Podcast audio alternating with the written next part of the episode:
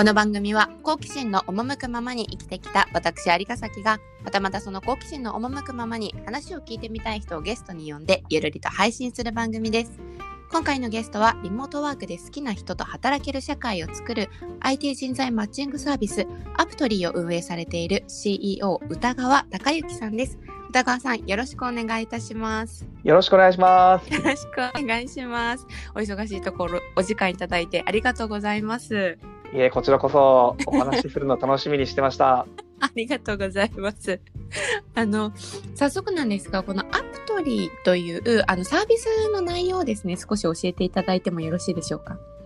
はい。はいえーそうですね。えーアプトリーはあの好きな人と働ける社会を作るっていうビジョンを、うんえー持ってですね、人材のマッチングサービスを、えーしております。で、はい紹介する人材になんですけれども、あの IT 人材、まあいわゆるエンジニアさんに、えー絞って、えーマッチングさせてもらってるんですが、はい、最近ですね、あのいろいろ働き方が変わってきていて、はい、普通の正社員、会社員ではなくてですね、フリーランスという、うん。あの働き方があってですね、まあ、業務委託で、えー企業と契約して仕事をするという働き方があるんですが、そのはい、フリーランスの方をお中心にマッチングしております。ありがとうございます。これなんか好きな人と働ける社会を作るっていうなんかビジョンがすごくいいなと。ありがとうございます。何よりこれに惹かれた部分がすごく大きいんですけど、はいあの好きな人と働ける社会を作りたいって思ったきっかけって何かあったんですか？そうですね。あの、すごいシンプルで、あの、うん自分自身の経験で好きな人と働いた方が、あの、仕事のパフォーマンスが上がるし、えー成果が出るっていう実体験をしたんですよね。はい。逆に嫌いな人と働くと、全然何も出ねえみたいな。何も出ないという。はい、当初は実は違くて、あの、起業してからこのビジョンになったんですが、もう好きな人としか働きたくないから独立しようっていう割と衝動に駆られたような感じなんですか？まあそうですね。好きな人と働くっていうよりは、もうじ自由、自由になりたいっていう気持ちの方が強かったですね。すごいわかります。私も 割とそれでフリーランスになった身なので。あれ歌川さんももともとフリーランスだったんですよね？そうですよ。最初はあのフリーランスとして起業して会社を作ったっていう形ですね。まさに。もともとそのまあ組織の中で会社員として働いてた時代もお持ちだと思うんですけども、まあその時の自分と今その自由になりたいって言って自由をつかんだ自分としてどこが一番違うなって感じてらっしゃるんですか？あもうすごいシンプルですね。あのありのままの自分を出せるっていうところですね。すごいもう本当に素敵だなって思います。なんかそのここですよね。ありのままの自分って出したいけど、うん出す勇気がないとか、そもそも出していいのかなとうんか思ってる方の方が多いんじゃないかなって思うんですよね。うん多いでしょうきっとで。すよね、うんきっと。なんかだからこそ本屋さんにめちゃめちゃそういう本最近よく見るなと思ってあるある。なんかあの一時アナ雪の「レッド・イット・ゴー」が流行った時もなんかその逆にありのままありのままって言われてプレッシャーになった人もいるみたいな記事を読んあであ、なるほあど。のありのままがわからないっていう。うーん。ありのままでいいんだよ言われて私のありのままって何？ってなっちゃって。あかえってなんかそれでうつうつとしちゃった人もいるみたいな記事を読んだことがあ、なるほど。そうそうあるんですけどなんかそういうなんかなんでしょうこうプレッシャーにならずに本当にこう自分のやりたいこととか好奇心をこう探求されているでなんかだからこそシンプルにあのありのままやれてるっておっしゃってたのがいいのかなって思っていて、だからそうすると周りで仕事されている仲間とかあのうんご自身の周りに集まってくる人も同じような方が多くなる傾向にあるんじゃないかなって思うんですけどいかがですか？確かに。そうですね。仲間はもちろんそこのビジョンとかにはうんうん共感はしてくれてるんですけど、うんうんあのせ性格は全く違うと思いますね。面白いですうんね。むしろ僕みたいなメンバーはもう一人ぐらいしか今はチームにいなくて、ああとは全員もう、まま、真逆のほようなメンバーが多いですね。え真逆ってど,、うんどういうイメージですか？超ドライ。ドライ。なるほど。うドん。ライ。これは間違いないですね。ドライだな。こそじゃあ、なんでしょうこう効率重視だったりとか、うん。うん。あのもうなんかし仕事としてのあの出来高を最優先されるとかそういうイメージですか？うん。まあ、そうですね。簡単に言うと。ーうんんだからこそバランスが取れてるんですかね？そう間違いなくそれは言えますね。バランスはいいですね、今うち。うん。確かに私自身多分周りに自分みたいな人ばっかりだったら多分数字とかを全く追っかけないので、うんとしての成果みたいなところは多分全く社会社としては機能しないだろうなって思うので、うん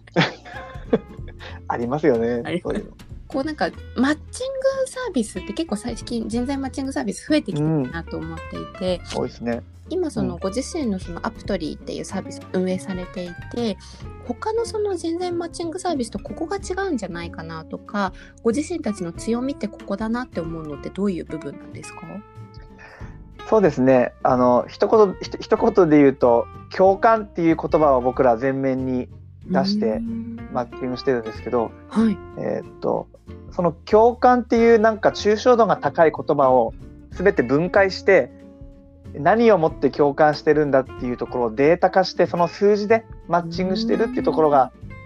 一番の強みかなと思ってますね。データ化？えど,、うん。どうやってデータ化されていくんですか？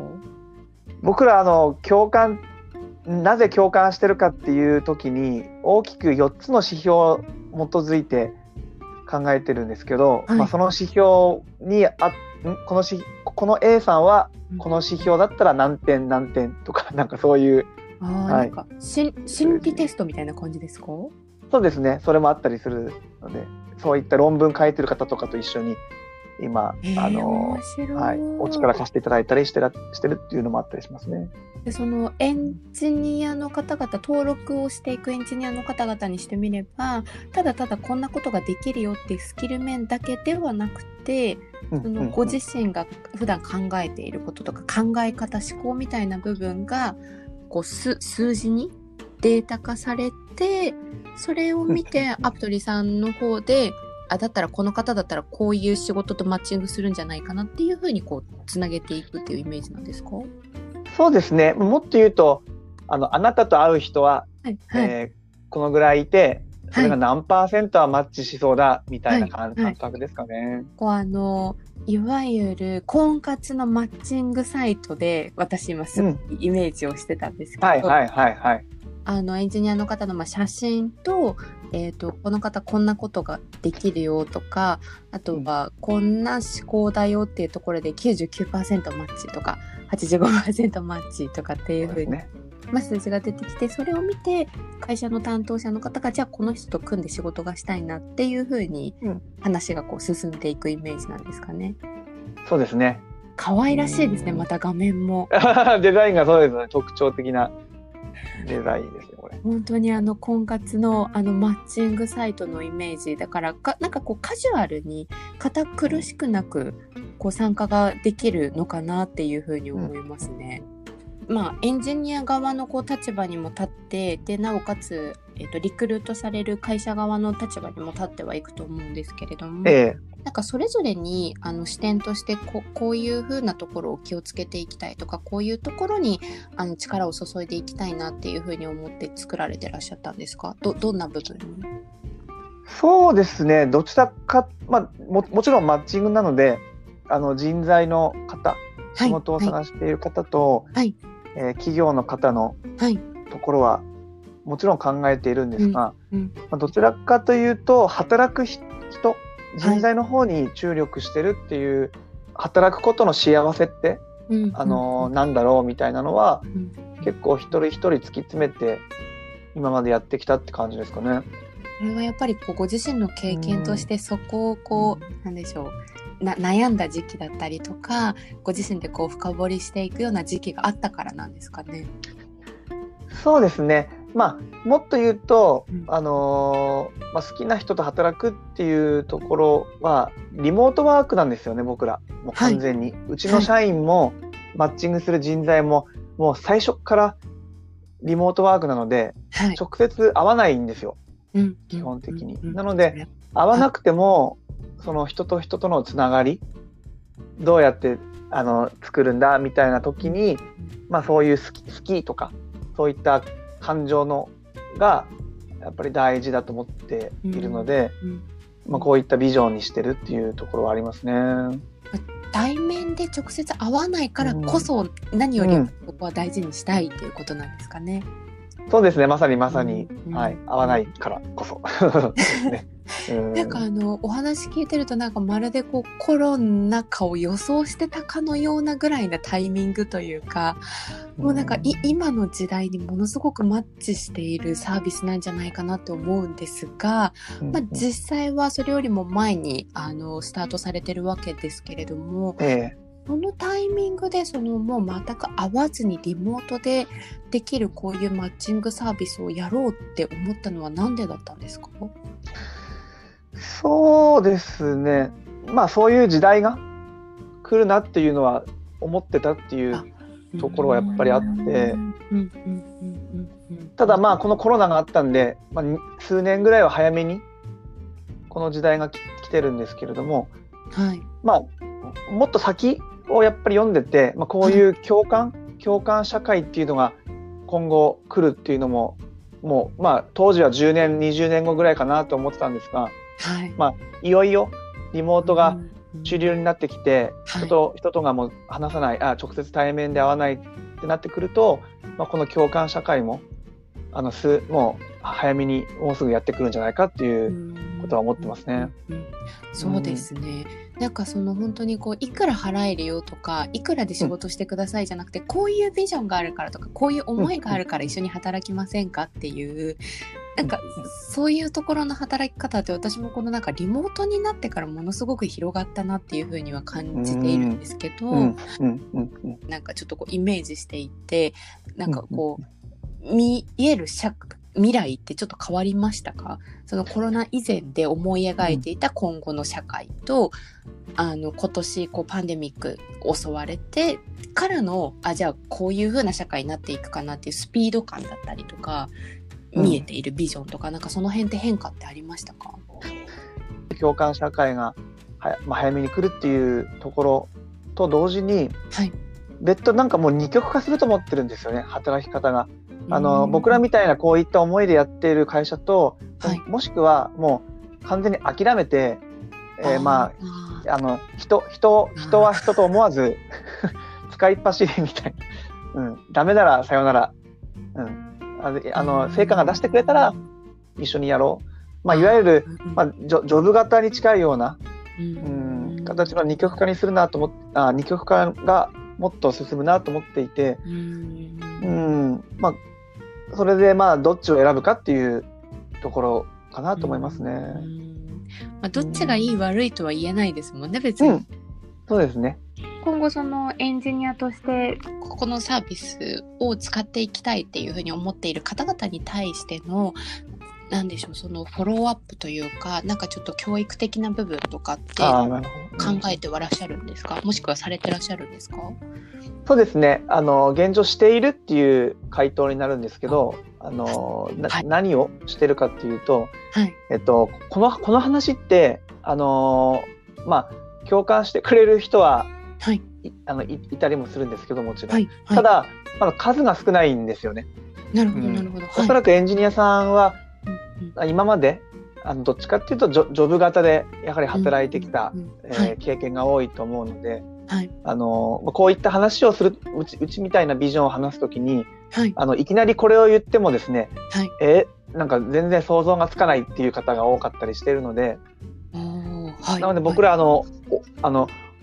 オンラインコミュニティにかなり力を入れていて、うんはい。あの日々うちのスタッフと交流したりイベントをしたり、してですねえーなんかこうつながりってやっぱり大事なんだなとかあこういう世界って今まで経験したことなかったけどう、はい、あなんかすごいなんかね楽しいなとか、ううん。そういったことをまずはあの経験してもらうっていうのを、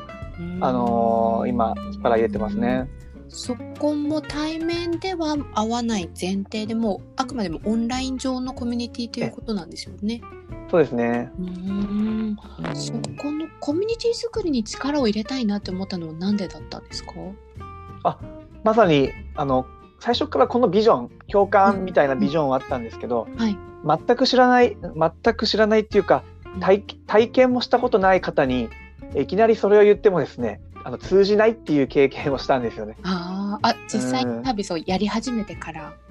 です ですねですね。はいはい。人材に対してうんうん共感だーって言ってもうんうん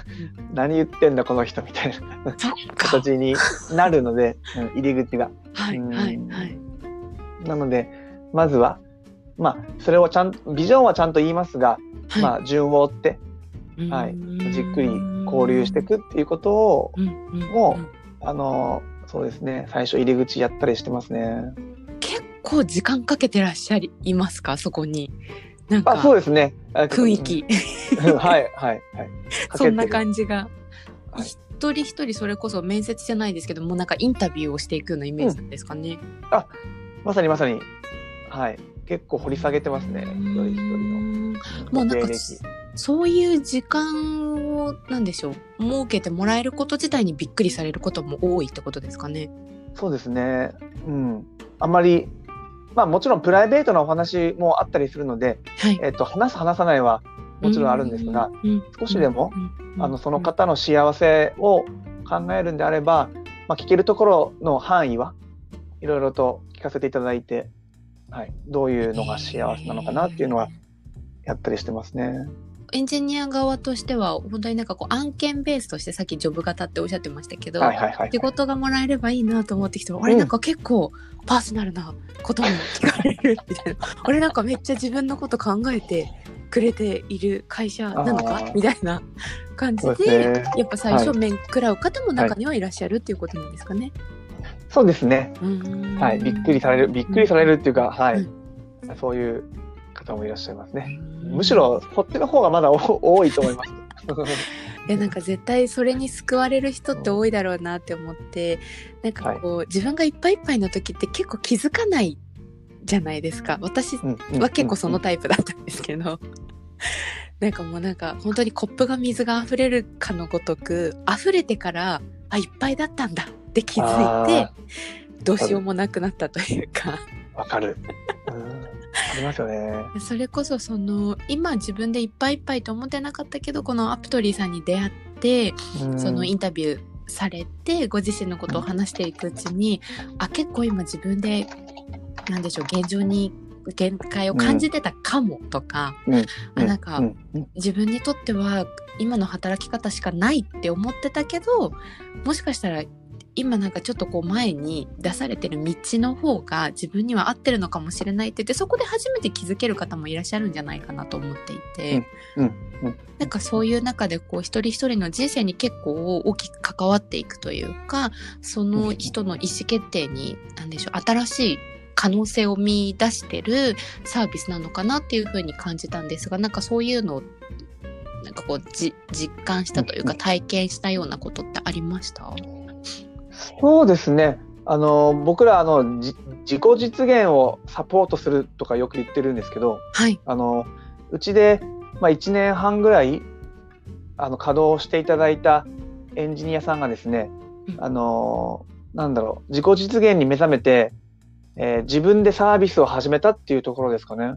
すごく嬉しいですね。そうんうんうん。なんかなかなかわかんないです。いつかもしかしたらそこにたどり着いてたかもしれないですけど、その歌川さんとかこのアプトリーと会えたことによってそこの実己実己実現のスピードが早まったのは確実ですよね、きっと。そうですね。あそう言っていただけると嬉しいです。なんか歌川さん自身がそういう誰かのこう自己実現に関わっていったりそういう場を見るのがお好きなんですかね？そうですね。まあ、僕自身もやはり先輩の起業家の方から応援してもらったんで、まあそれを恩送りというか、これから頑張る人を応援するっていうのは、僕の個人的なミッションでもあったりするので、うんとても嬉しいですね。事業を通して恩送りをしていくっていうことなんですね。宇田川さん自身があのこう事業を通じて実現していきたい社会 っていうとちょっと硬いかもしれないんですがでどういうふうにこうイメージされてるんですか？そうですね。社会もっと世界、うん、世界も僕らまあ、挑戦していきたいなと思ってるんですがうんとそのなんだろうもうシンプルで言うとあの愛でつながる世界っていうか、はあ、いいですね、はい、もちろん資本主義っていう資本主義社会だと、うん、そういうやっぱりお金のとか利益とか売上みたいなところは重視されると思うんですけど、はい、ただそのベースとなるのがまあ僕らが言う共感とかそういう、まあ、愛があるから仕事を本当はできるんだ頑張れるんだっていうところをこの時代になって改めてなんか順番はしっかり伝えていきたいですね。うん。なんかそれをこうちゃんとなんでしょう実現されてる方って少ないだろうなと思ってですよね。うん、あの結局それとこれとは別って切り離して、はいはいとりあえず現状を自分に満足させるっていう。う、なんでしょう、まあ、いろいろ実現できない、実現しがたい、もちろん現実もあるとは思うんですけれども、ええ、それでも、それを実現させたいって言って実現できてるご自身の原動力ってどういうところにあると思いますか？まあ、僕自身もかなり辛い経験をしたんですよね。あのー、えっ、ー、とこの世でえー、二度と会えない人を作ってしまった現状いる、うん、うん、もう会いたくても会えない人がいるっていう辛い経験をしたので、うん、えー、それって何なんだろうなと思った時にやっぱりあの愛で、えー、それはどういうことかというとあの何、て言うんでしょう、うんと愛愛ってあの一番とレベルが高い愛はですね無償の愛だと思ってるんですよ、僕は。で無償の愛をあの達成したいっていうふうに僕自身思ってるんですけど、まあ、それがあのできなくなったことを一回経験したのでなお一層何て言うんでしょう原動力。うん、もう一回それをこの人生かけて再度あのチャレンジしていくっていうところはあったりしますね。なるほどなんか愛を大事にできる人ってもちろん他者への愛もあると思うんですけどこれは本当に私の個人的な意見なんですが自分自身もちゃんと愛せてる人なのかなと思っていて。あそうですねっていうのも結局なんか自分のことが全部嫌になっちゃったりとかなんかこう自分はダメな人間だって言って自分を認められないとやっぱり人のことも認められなくなっちゃうのかなってっていうのは、自分自身のこれは経験もあってそれこそ先輩に言われて気づいたところではあったんですけどでもなんかそうやって周りにまたその愛のある人たちに出会えたから自分もそういうふうに思えたのかなって思ってだからその歌川さんと出会うことであのそういう意味でも救われるエンジニアの方々とか周りの方ってすごくこれから多くなってくるんじゃないかなっていうふうにすごいあったかい気持ちになりました。ありがとうございます。ちょっとあの最後にあのこれも話せる範囲で構わないんですが今その会社としてあの実はちょっとこんな方向にもチャレンジしようと思っているんだよねっていう部分が少しお話もしできたらお聞きしたいですけれども。えっと、ま、人材マッチングの領域は引き続きやっていくんですがまずはあの職種ですね。今エンジニアっていう職種に特化してるんですけど、はい、これはもうあのリモートワークができるんであれば全ての職種に今後あのやっていきたいというふうに思っているので、はいはい、まあ、この共感の僕らの共感のシステムっていうところを、まあ、営業とか、えーまあ、バックオフィス系とかにも使っていきたいなというふうに思ってますね。それも、まあ、あって、まあ、最終的に考えてるのは、人材のデータベース化っていうのもすごい考えてるんですよ。要はあの僕はこのスキルがあって年収いくらですみたいな情報ももちろんいいと思うんですけどそれ以上に本当に人生をかけて何をしたいんだとか、うん、こういうことを達成したい。むしろこういうことはしたくないですみたいな思いのところのはい。方が見える化できてくると、まあ、いいマッチングもできると思ってますし、うんその方の幸せになるなと思っているので、見るポイントとしては、その思いだけですかね。へえうん面白い。それはいろんはないそこから自然にコラボレーションが生まれてきたら面白いですよね。はい。そうですね。まあ、そそれが一番のベースになると思ってるので、うんそれをうんあのーみんなが、みんなが分かるってちょっと、まあ、どんな形形でサービスにするかは要検討ですけれども、はい。あのこの人と付き合おうと思ったら、その思いがうん発信,、うん発信されているようなあのデータベーススっていうのはこう作っていきたいですね。なるほど。なんかすごいいろんな可能性が広がるような気がしますね。面白いです。それでなんかこう気づいたら世界のいろんなお同じようなことを考えてる人とか同じ思いを持ってる人とかが、あなんか地形の裏側にもいるんだっていう風に感じられたらなんか世界が一つっていうのを身近に感じられそうな気がしますね。そうですね。